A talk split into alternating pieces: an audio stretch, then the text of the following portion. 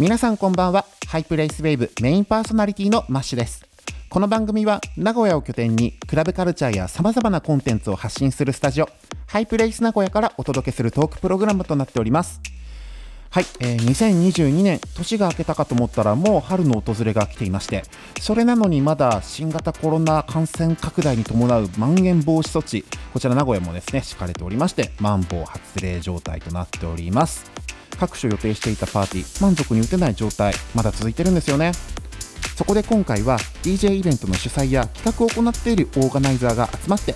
コロナ禍のパーティー事情や今後のイベントに関してざっくばらんにおしゃべりする回となっております。皆さんにとって何か気づきとか共感が生まれたらいいなと思っております。早速行ってみましょう。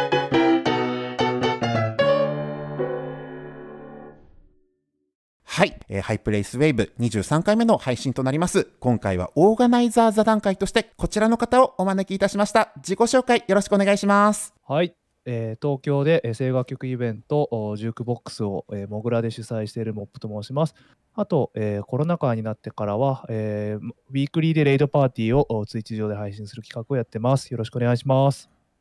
はい、えっ、ー、と、ハイプレイスウェーブは2回目の出演ですね。えっ、ー、と、東京でフォーカスオンというイベントだったり、パッチワークっていうイベントを主催しているねるくんと申します。お願いします。えー、京都で、えっ、ー、と、アニメメメというイベントや、えっ、ー、と、野外でアニソン遊園地というイベント、その他にも、あの、いろいろ、えっ、と、主催しております。さっきーと申します。よろしくお願いします。はい。今回はですね、こういった在住地やジャンルもそれぞれ異なるイベンターさん、オーガナイザーさん集まって、オーガナイザー座談会を行わせていただきます。皆さん、よろしくお願いいたします。よろしくお願いします。お願いします。もともとこのオーガナイザー座談会というのは、あの、モップさんが昨年と一昨年ですね、ツイッチで配信していた企画のうちの一つだったんですよね。あ、そうですね。そうですね。はい。で、自分もその配信ちょっと聞いてて、すごく、あの、刺激を受けたというか、すごく参考になったり、勇気づけられたような配信だったんで、で、今回ですね、こあの、オーガナイザー座談会2022と称してですね、このポッドキャストでまたお話ができたらなと思っております。よろしくお願いします。お願いします。ね、ネルクに関してはもう2回目ですからね。そうですね。そうそうまた呼ばれると思ってなかった。ありがとうございます。ありがとうございます。はい。あの、アッコにお任せで言うと、2回出たってことはもう準レギュラーです。いいんですか？そうそうそう、もう準レギュラーと名乗って。じゃあもう、あの、クレジットに入れてくんで。はい。よろしくお願いします。ありがとうございます。ね、もうコロナ入って3年目になるわけですよ。うん。はい。もう、そう、アイカツだったらもう、あかりジェネレーションなわけですよね。そうそう。ね、もう、そう、ね、そうなんかこう、前に進めるのかなと思いきや、なんかこう、感染してる人広まりました。なんか、マンボウです。緊急事態宣言です。イベントできません。陽性です。とかってなって、まあ、こんなことを同じ繰り返すのかいっていうなんか思いがふつふつと溜まってまして。うん。ちょっとあのさっきさんお伺いしてみたいと思います。どうですか？今京都でイベントとか関西を中心に活動されてますよね。そうですね。うん。うん。出演自体は、えっと、まあ、イベント自体が、あの、大阪が多いので、まあ、大阪主に大阪の話にはなるんですけど、はい。やっぱりその、まあ、周りでその出演者の方とか、まあ、特に今回のそのオミクロン株では、あの、まあ、前前回とか前々回に比べて結構周りでも、あの、かかったっていうのは、あの、割と話は出てて、えっと、出演はちょっと辞退しなくちゃいけないとか、あの、今回すごく多く感じてますね。ですよね。まず、出演者の方がそういったな感染や濃厚接触者になった後とか、あと、やっぱりこう、万全なコンディションで行いたいんだけれども、やっぱりこう、やっぱ思ってたのとなかなかね、条件が変わったりとかで、なんかこう、難しかったりしますよね。そうですね。まあでも、あ安全第一と言いますか、まあこの中でもやるので、まあ気をつけるところは、まあ気をつけて、あの、やっているような感じですね。もちろんもちろん。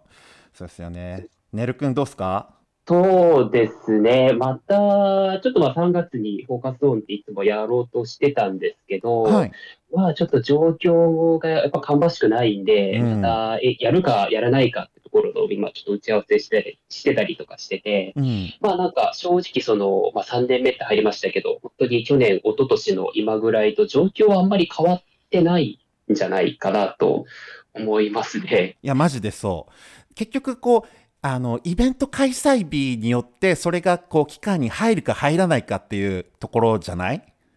うんうん。結局このイベント開催ってもうガチャに近いのよ。まあそうですね。ね現状そうですね。はい。うん、じゃあここであの振り返りました本当にそれが無事にできるんでしょうかってところもあったりするしうんうん。いや本当にリスクがでかいなっていうのを自分も主催してて感じることであってうんうんやっぱ。こういった思いを皆さん抱えてるんですよね。まあそうだと思いますね。ね特に2月今月なんかはあの楽しみにしてたパーティー軒並み延期になっちゃってなんかテンションだだ下がりなんですよ、うん。特にあのモグラが主催していた MU2022 だってそうだし、あうん。うん、もうマンボウが延長したことで3月の頭に予定してたあのエイジアのくあの周年イベントも、えっと、デイ1とデイ2が延期になってちょっと見合わせって感じだし。あ、そうなんですね。そうそう。もうどうしたもんかって感じっすよこっちからしたら。でもこれは仕方ない。本当仕方ないことなんだけども難しいんですよね。延期したことによってこうモチベーションというかもうこの熱量をどういうふうに持ってこうかって結構難しいですよね。まあ、主催する側としてもやっぱりこの開催日に合わせた上で例えばビジュアル解禁とかラインあのキャストラインナップ発表とかってあるじゃん。はいはい。だからこそこれがまた間延び間延びって言ったらおかしいけどもこう数ヶ月先に遅れることでなんかこうまた変わるよね気持ちが、そうですね。うんうんうんフォーカスオンは延期とかってあった？えっと、フォーカスオンうんは、えっと、現状、2年前の3月会をずっと延期にしてるんですよ。はい。で、あの、その間に別のをずっとやってるんですけど、なるほどその、やっぱり延期する、延期したその回って、うんやっぱりこう、フォーカスオンって中野のヘビー60っていう箱でやってるんですけど、はい2フロアあるんですよ。そうだね。いつも2フロアでね。うん。そうなんです。で、2フロアがやっぱり人数お客さんたくさん来てもらえたらすごいことになるだろうっていう、ちょっと自信があってパーティーを組んでたんで、うん。なんか、で、でき、やろうと思えば正直できるんですけど、はい。中途半端な状況でやりたくないんですよね。めっちゃわかる。してしまうと。うん。っていうところで、ずっとタイミングを伺ってたら、もう2年経っちゃって、う んどうしようかなっていうのは正直思ってるんですけど、だからそろそろ正直、そうですね、マッシさんがおっしゃってたように、まあガチャじゃないですけど、うんどっかで勝負かけないといけないのかなと思いつつ、まあちょっとずっと、なんかニュースとか感染者数とかをずっと睨んでるような感じですね。いやほんとこう幻の2020年3月会があるわけでしょ？あそうですね。でそれがはいずっともう2年もキャリーオーバーしてるわけだそうです。まああんまり、あんまり良くないのかなと思うんですけど、本当にでもいつか実現させたいよなそうですね。ねとモップさんは今はこう配信のイベントもしてたりするんですよねあそうです。毎週水曜日にやってます。そうこれをちょっとまあ行うに至ったいきさつとかそういったのをお伺いしてもよろしいですか？あーそうですね。えっと、まあ、コロナ、実はあのこれ、コロナきっかけってだけでもなくて、あ私そうなんだが、はいあ、そうです、そうです。あの、一つにはコロナがあって、もう一つには自分の年齢的なものがあってっていう二つの点でスタートしたんですけど、ほまあ、なんでしょう、年を重ねるにつれて、どんどんこう音楽の価値観とか、自分自身の価値観とか、いいと思うものっていうのが、どんどんどんどんこう狭くなってきてるなっていうか、う、うん、まあえー沸点がすごく高くなってきたなっていうのをお感じていてそれを一回、えー全部こうばらしてもう一回こういろんなものをインプットし直す必要があるなっていうふうに思ってたんですね。はいっていうのが、えー、とコロナでまたそのいいろんなところに出歩けなくなったり自分が外のまあいろんなパーティーでインプットをするっていうことができなくなってしまっているっていう状況でそれが加速されてしまったので、えーじゃあ毎週う配信の形でもいいから何かしら自分たちがインプットできて、えーあるいはあーもしあの見てる人とかのいろんな価値観とかっていうのも広げるっていう場をまあ、自分のためにもやれたらなっていうところが、えー私だと北海道のオッサっていう DJ と話していて、えーきっかけになってあのこの水曜日にやってるう Q レーダーっていうパーティーをやっているって形ですね。へえ僕も今初めて知ることがたくさんありましたそのモップさんの中で凝り固まっていたあの音楽的なものや思考とかを一旦リセットしようといったところもあの組み込まれた上での配信なんですねそうですね。まあ自分であんまり人様のことを言うのもあれなんですけど、はいまあ多分自分に起こることって他の人でもきっと起こるんだろうなっていうか、うん。コロナ前に、えー体験できていた成功体験がそのまんまあずるずる残ってしまうのは、うんあー良くないだろうなっていうのも思いもあって、えーそういうアップデートっていうのを自分自身のためにもまずやりつつ、えーいろんな人の気づきの場になればなっていうところがありました。うん、それでこうモップさんの企画されているその毎月毎週水曜日いろんな方がこう出演されていてあの流れる音楽も多彩ですしすごくこれは僕も毎週楽しみにしているところではあるんですよね。ありがとうございます。そう先ほどのお話にもありました通りその軽率にというかあの足を運ぶのが難しいこうご時世だったりするじゃないですか。はい。そう県をまたぐ移動だったりとかその出演に関してもので今そうだなパーティー打つのってやっぱ僕も難しいなと思うところはあるし特にまあ皆さんプレイヤーでもあるからそういった客演のところもちょっとどうなんでしょう？やっぱり考えたりしちゃいますか？さっきーさんどうですか？あ、すみません。えっと、剣をまたいでの出出演がってことですよね。とかあの特にさっきーさんは昨年、えっと、宴とかにも出演してましたもんね。そうですね。まあ、そうですね。まあ、個人的には、その、うん呼んでいただいたら、まあ、対策を、まあ、しっかり取った上で、まあ、おうん話は、あの、お受けしてるような、えー感じですね。で、アニメメメでも、あの、まあ、県外の、あの、方を、まあ、ゲストとかで、まあ、お招きは、えっと、まあ、していまして、うんまあ、気をつけるところは、まあ、気をつけて、まあ、その、やる、うん、そうですね。あの僕がすごい嬉しかったのはちょうどね1月にダブルを行った時もあのさきさん出演いただいて。はい。そうやっぱりこのご時世大丈夫なのかなって不安には思ってたんですけどもそれでもさきさんあの出演させてくださいっていうかあのでき出演できますよっていうメッセージいただけたことは本当に嬉しくって。はい。実際楽しかったですよね。そうですね。すねごい楽しかったです。いやよかった。その時ありがとうございます。やこちらこそありがとうございました。のでやっぱりいろんな対策した上でやっぱりね自分の中でのうんなんだろうか無事安全に行えるのであれば全然やってもいいんじゃないかなって僕としては思うスタンスだけどやっぱりねそれでも、うん、懸念する人はいるでしょうし難しいとこですよね。そうですね。ねで僕例えば自分が今主催してて感じたのはこう延期するじゃない？でなった時にみんなやっぱり足並み揃えてあのイベントを延期するわけよ。ってなった時のなんかこう本当にこうチキンレース感が半端ないというか、ううん、ん。結局うん結局大きいべなんだろうこうモグラ主催とかエイジャ主催のところに自分がかぶったらもうどうしようもねえなとか別にわざわざ自分やんなくてもよくねと思う時があってだいぶ心折れたりしたんだ。うん。うん、難しいよねその辺に関しては。いや、その通りだなと思いますね。だよね。そう、そうですね。うんなんか自分もあの、パッチワークって、うん。本当は1月の8日にやる予定だったんですよ。え2022年の1月？2020年。そう、先月実はやろうと思ってて。あそうだったんだ。で、でじそれも正う直、ん、1年前は言い過ぎですけど、だいぶ前から抑えてたんですよ。なんかそうだね。だって去年ポッドキャストに出演してくれた時にまた日を改めてもしかしたら夏いつぐらいにっていう具体的なとこまで出てたもんね。それの時はもう決まってたんで、うん。だから、それこそ10ヶ月前とか、それぐらいからずっと決めてて、うん。で、それに向かって演者さんにもバーって連絡して、うん。で、こういう告知をしていくみたいなところを全部順序とかタイミングとか全部決めてたんですけど、うわ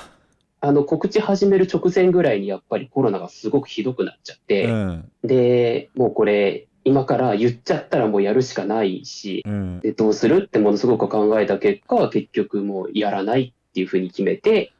まあ再延期っていう感じになっちゃったんで、まあ結構結果的にはすごくあのタイミングで引いたっていうのは結果的にはすごくよ良かったかなと思ってるんですけど、うんいやでもその時のねるくんの気持ち考えたらめっちゃしんどいわこれ。だってもともとさ何ヶ月前から演者さんにも声かけていついつに発表しますとかってすごい準備進めてたわけでしょ？あ進めてますね。うん、でそれでまあちょっとコロナひどくなりました。ああもうやっぱりできません見合わせですって時のああなんかもう心中察するわ。なんかずっと言いたいけどずっと言えないみたいな感じになってて、匂わせたいよね、主催としてはちょっとでも楽しいことやりますとかって。そうなんですけど、うん。なんか結局匂わせたところで言えないっていうのが、ここ1年半、2年ぐらい続いうてるわ超悔しいそれ。一生できないっていう。はあいつまでこれやるんだろうね。ますますやっぱりコロナしんどいなって思うわそれ。そうですね、ね。本当に。これ東京に限らず関西でも同じことありません？そうですね、もう延期、延期で、アニメメムも初回から延期してましたね。うん 特にねあの大阪とかだとほらミックスボムとか大きいねアニソンイベントだってあって何度か延期もしてるし特に深夜イベントができないのが辛いですよね。うーん、そうですね。うんミックスボムも最終回がずっと延期し続けてますうね。ん、本当にこう終わらないキャリーオーバーがそうですね。あの、終わってほしくないけど、終わりがなかなか来ない。なんかよく、あの、複雑な気持ちに。あービューティフルドリーマーだ そこでやっぱりさあの時間短縮要請とかで出てくるのが深夜イベントができませんとかお酒の提供ができませんとかなんかいろいろと立ちはだかりますよねどうですか？なんか皆さんの中でお酒ってどういったあの向き合い方をししてますかね？ああ、まあ、あった方がいいかなって個人的には思ってますね。っていうのも、えーっと、自分がそのお酒出せない期間に出させてもらったパーティーのこととか、うん。振り返ってみたりうん。すると、特に飲ん普段飲んでる人は、その思い入れとか以上に、やっぱお酒聴いた状態で聴く音楽の方が、ちょっと例えば聞こえ方が全然ぼやけて聞こえたり、えー感覚的にあ楽しみ方が変わってくるので、うん。えーそれはやっぱり普段の日常ではなかなか味わえない経験だっていうことからあーまあ、お酒があるのであればあった方がいいかなっていうふうには思いますし実際そのお酒ないけど開催することできるよっていう去年の6月だかのジュークボックスはそういう状況だったんですけど、うん。みんなで話をした時に、うん。あのお酒飲んで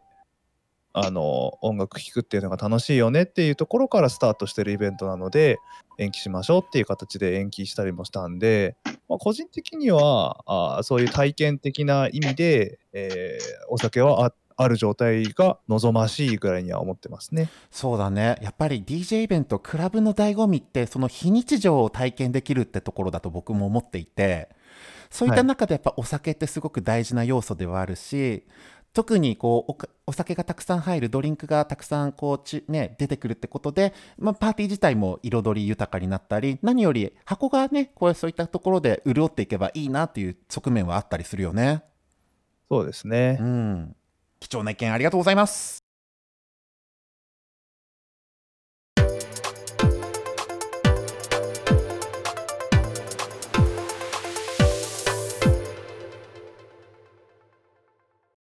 あとやっぱ2年前とこ今を比べる中で告知とかパーティーのね打ち出し方もだいぶ変わってきたなっていうのは僕は感じることであって。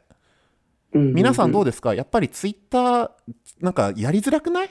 ツイうーん。ツイッターはもともとやりづらいですよね。あやっぱりそうだよね。ツイッター自体はもともとやりづらい気がしま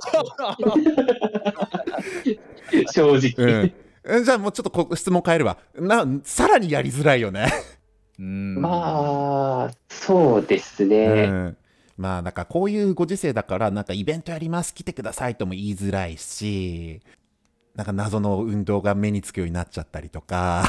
そう、まあ、そう、個人的にやっぱ思ってたのは、うん。多分いコロナの最初の時よりも、お実際に例えばコロナかかったらどうなんだとか、はい。コロナかかった時の社会的な責任とか、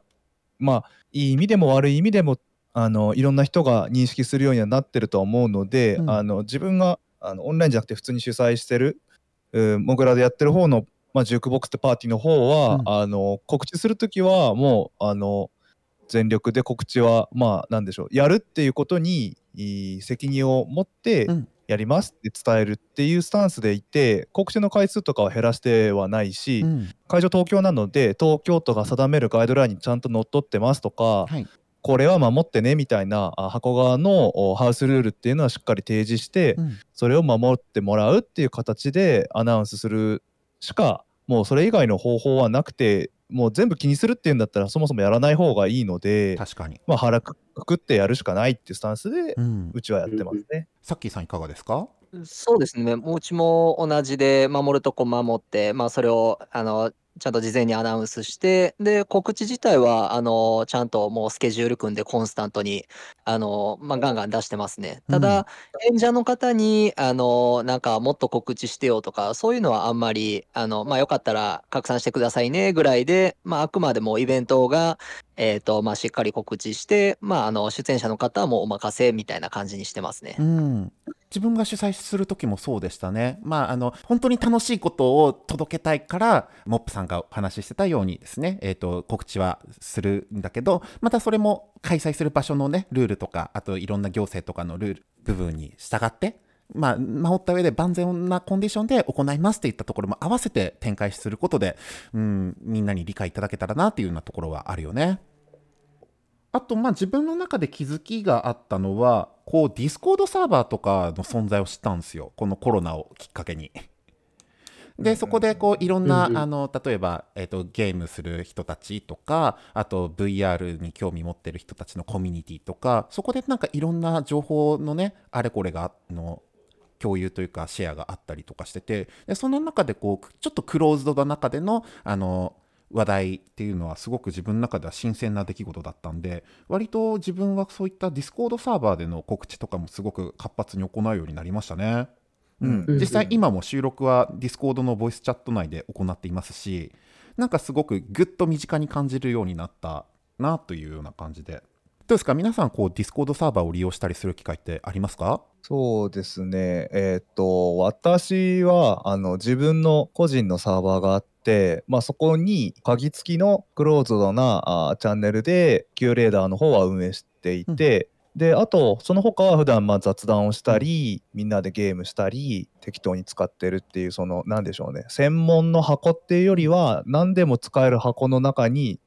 一つそういう枠を設けるって形で、あんまりそのなんでしょうね、細分化されないような運営っていうので、まあいろいろ人が、趣味嗜好が違う人たちが交わる場っていう形で、えー自分のディスコードサーバーを運営してます。なるほど。やっぱ個人サーバーの中でいろんな話題ができるってすごく面白いですよね。うん、そうですね、専用サーバーってどうしてもそれ以外見なくなっちゃうのあで、確かに。それを避けたいなっていうのと、あと僕の名前がついてるサーバーだけどなんか僕の信者を集めたいみたいなノリではないので、うんうんに使っていいよっていう場の箱だけ提供するっていう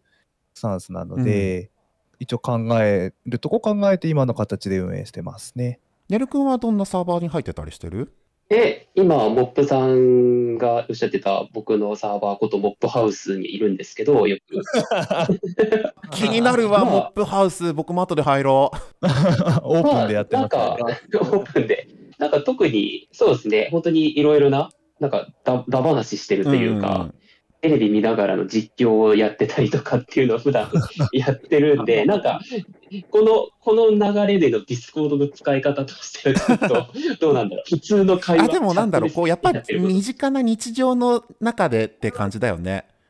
なんか僕が入ってるディスコードサーバーは、あの、確かね、新エヴァンゲリオンが、あの、アマゾンプライムで入った時にみんなで上映会というか、あの、中継の実況をする時に使ってて、うん、うんなんかやっぱそういった、あの、よ身近に寄り添う感じで使ってるからさ。まあそうですね。まああと、なんかちょい前は LINE で結構やり取りしてたんですけど、パーティーのクルーと。あ、確かに確かに。それ最近ディスコードにしたんですね。やっぱ LINE だと、その時期が経つと、まあどんどん流れていっちゃって、そう、埋もれがちだし、もんね。そう、そうなんですよ。埋もれてしまうっていうのがあったので、最近ディスコードでそのパーティーやる時の話し合いとか、それこそボイスチャットもできるんで、まあそこでこう運営するようにはなりましたね。確かにロール付与とかで結構わ役割とかなんかせい、ね、権限とかもあってすごい便利だよね使い方によってはそうですね。なので結構活用するようにはなりました。うん僕さっきさんのアニメ名すっごい好きでいいなと思うところがありがとうございます。うん、やっぱあのこうコスプレイヤーさんも一緒にこう盛り上げていこうっていうスタイルとかやっぱりこの工房もねすごく積極的にチャレンジしてたりとかそうですね。はい。やらせていただいてます。ねなんか公募するときになんかこう気にかけてるじゃないですけどこういった人にすごいグッときますっていうのってありますか？そうですね。選曲、何か特定の選曲とかではないですけど、あの、公募の応募要項として、あうん。の、アニソンを、まあ、半分以上で、その他、あの、自由ですよっていう感じにしてるので、結構その、まあ、あの、他のジャンルのか曲が入ってたりもするので、うん。なので、その、まあ、選曲も、あの、ある程度は見るんですけど、はいまあ、こう、一本のミックスの完成度で見るようにしていて、っていうのも、その、まあ、選考する側として、こう、文脈とかをこう、すべて読み切れないかなっていう部分も、あの、ジャンルが広いのであるので、ああはい。なので、その選考の割合については、あの、まあ、やや、あの、選曲についてはちょっと、あの、低めにはなっていて、もうシンプルにもうミックスの完成度っていうので、あの、選考の方はしてますね。なるほどですねそんなアニメメメですけども2月の末に開催予定だったんですがまたちょっとこちらも見ああの延期という形になってしまいましたもんね。そうですね。うん。あの、県外からの出演者もいたりとか、うん。お客様も、あの、遠方からの方も多かったので、1ヶ月前より少し前にはもうちょっと延期を決めて、うん。今の延期先をちょっと検討中っていう感じですね。そうですね。その間にまたこうパワーアップしてですね皆さんで盛り上げていきたいなって思いますもんねそうですね。うんあの、もうすぐあの延期を発表すると思うので、はい、ぜひ、あの、お楽しみにという感じです。はい、ありがとうございます。そしてまあこう新しい時代の中でのパーティーの形がたくさん生まれてってる中で、ねえー、とモップさんの Q レイダーもそうですし特に配信イベントや VR といった中でのパーティーがすごくあの生まれてってるじゃないですか。うん。うんうん。僕すっごい気になってはいる存在なんだよね VR クラブのパーティーが。特に去年の11月ぐらいかなサンリオピューロランドがその VR フェスを企画ってか行ってたんですよね。え VR のクラブとか体験した人います？この中で。そうですね。僕も、そう、体験したことなくて、すごく体験はしてみたいなと思うんですけど、うん。まあなんか、その、今あるクラブイベントが、じゃあ VR にこう変わる、取って変わる？って言ったらそうではないと思うので、うん。個人的な意見ですけど、VR は VR で、まあ、ちゃんと文化としてこれから発展していくのかなと思ってますうし、んうん。でもちろんリアルなクラブはクラブであるので、で、な、なんだろうな、そこがこう相互にこう影響し合えるように、今多分影響し合い始めた、ちょっとこう、干渉し始めたみたいな感じのイメージがあるんですよ。なんかあの、VR でクラブエイジアさんが再現されたりとか、うんなんかそういうことがあるんで、今はなんかどっちかっていうと、リアルで遊んでる人が VR クラブに行くっていう方向だと思うんですけど、うんうん。多分今後は VR クラブしか知らないって人が確実に現れるはずなので、確かにその人たちをどんだけその本当の現場に連れてこれるかっていうところとかも、イベントによっては考えない、考えるようになるんじゃないですかね。確かに。新しいカルチャーだからこそこれからこうストーリーを描けるっていうのはすごく面白そうだよね。あ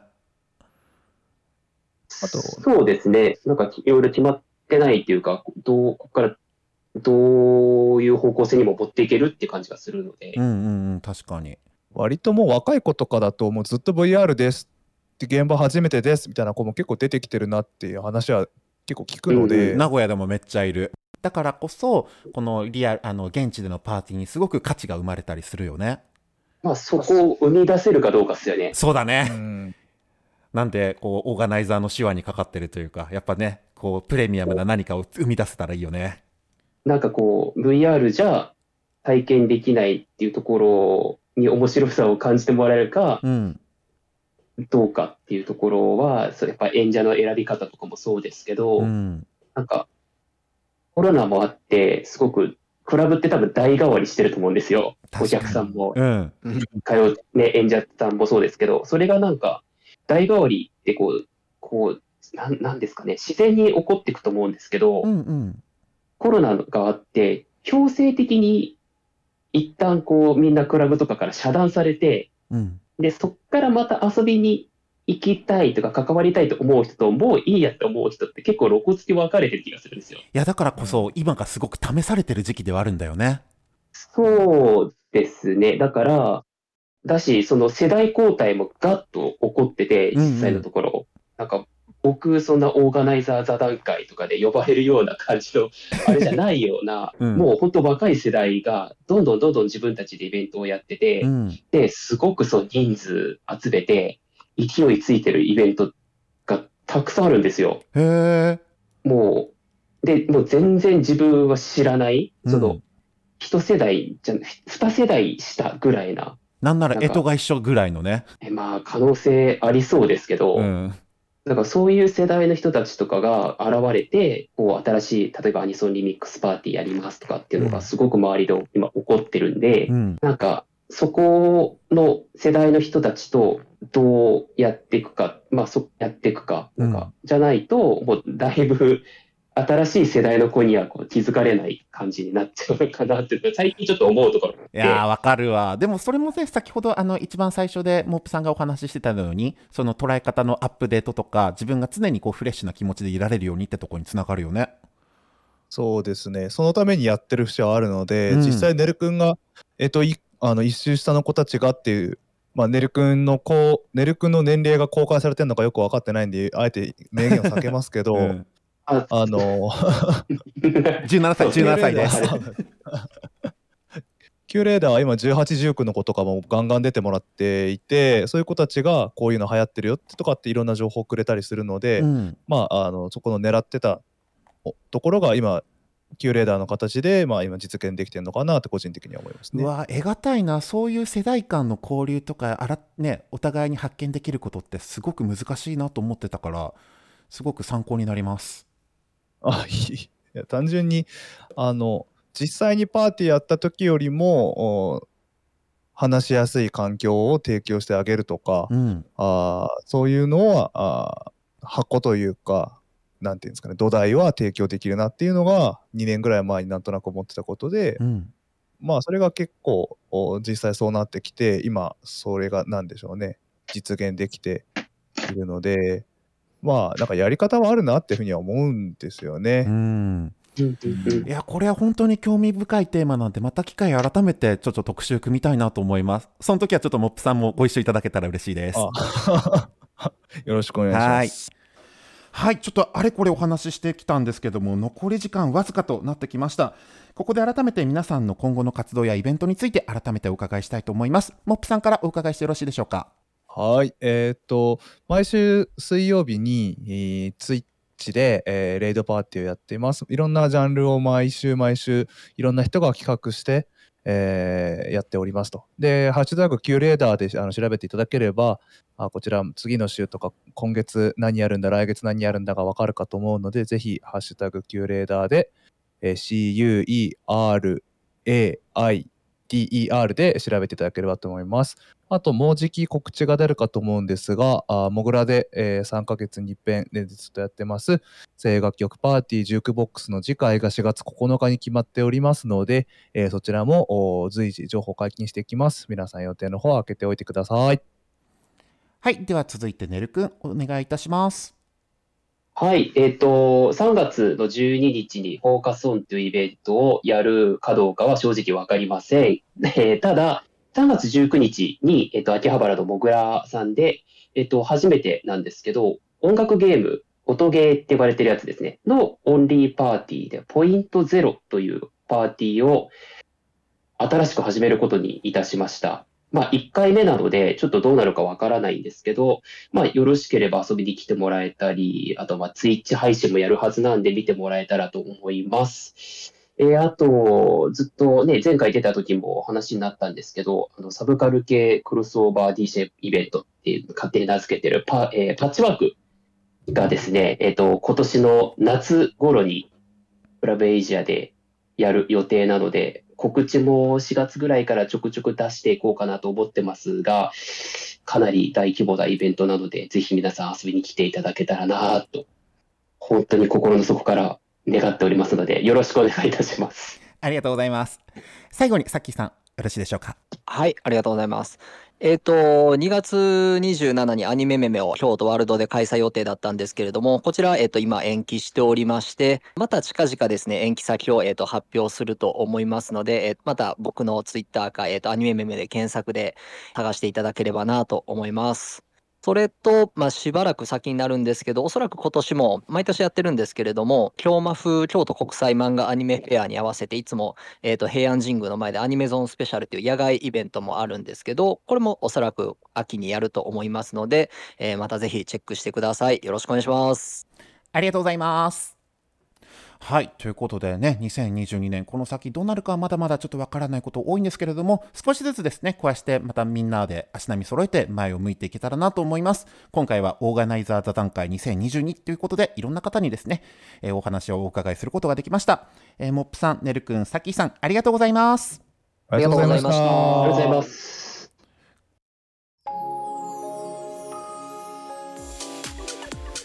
ハイプレイスウェーブエンディングのお時間です。今回はモップさん、ねるくん、さっきさんをお迎えして、オーガナイザー座談会を開きました。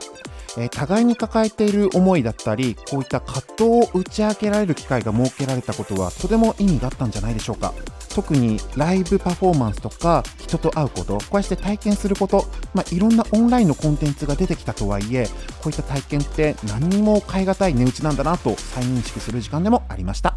今回も楽しかったです番組ではリスナーの皆様からの感想をお待ちしております。ハッシュタグハイナミひらがなでハイナミでどんどんつぶやいてください。